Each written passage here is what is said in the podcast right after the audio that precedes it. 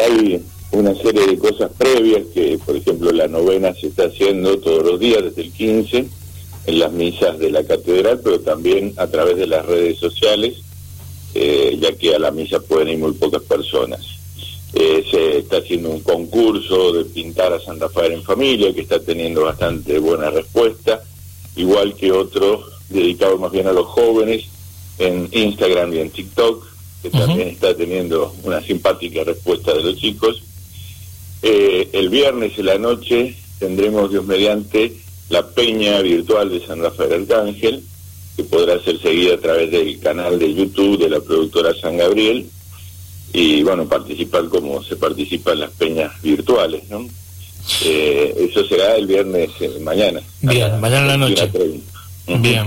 Y la fiesta el sábado, el sábado a la tarde, eh, a las 18 horas será la misa, que será presidida por Monseñor Alarcón, el vicario general, el Padre Pancho, para todos, ya que el obispo estará llegando, Dios mediante, pero hace los días de cuarentena que corresponden, hasta poder eh, mostrarse en público, digamos.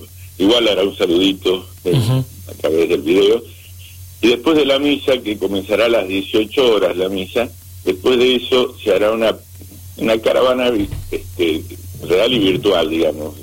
Real porque ciertamente se llevará la imagen del patrono San Rafael por las calles de, la ciudad hasta el monumento a la Madre Teresa de Calcuta donde se hará una bendición a los cuatro vientos y se volverá a la catedral.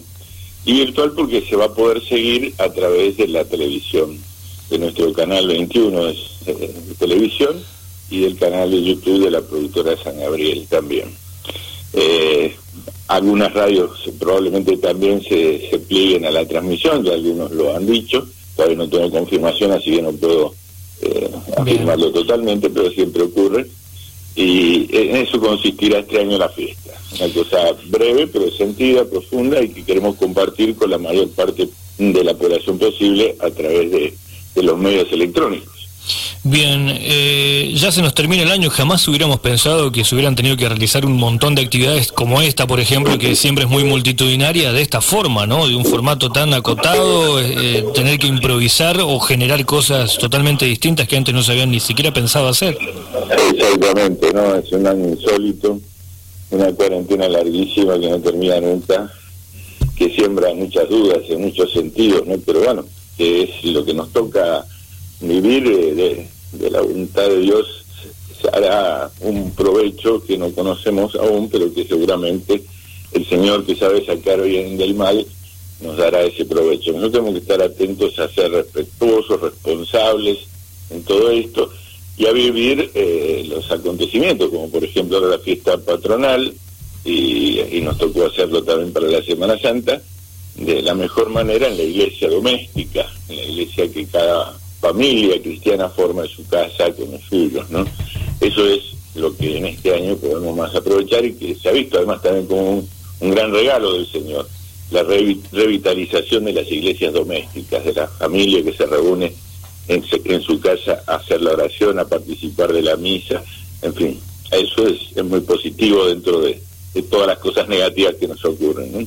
Totalmente, ¿no? Eso que usted que está nombrando es, ha sido muy especial porque las personas han tenido que, cambiar un poco esa actividad que antes hacía exterior, hacerlo interior genera también una unión distinta, ¿no? O sea, genera otro tipo de actividad mucho más íntima. Podemos ver sobre un altarcito preparado con imágenes, con velitas en el medio un televisor. ¿no? Pero bueno, eso es, este, también un instrumento que, que la inteligencia humana que Dios nos ha dado, ha desarrollado y nos ha permitido algo que de otra manera solo habríamos tenido en el recuerdo y que podemos vivir a través de, de los medios electrónicos. ¿no? Eh, sacerdote, le agradecemos por su tiempo y bueno, esperemos que, el próximo año ya estemos hablando de, actividades similares a las que hacían antes. Esperemos que ya para la Navidad podamos juntar. Ah, Eso es el más ardiente. Le mandamos un abrazo. Y Dios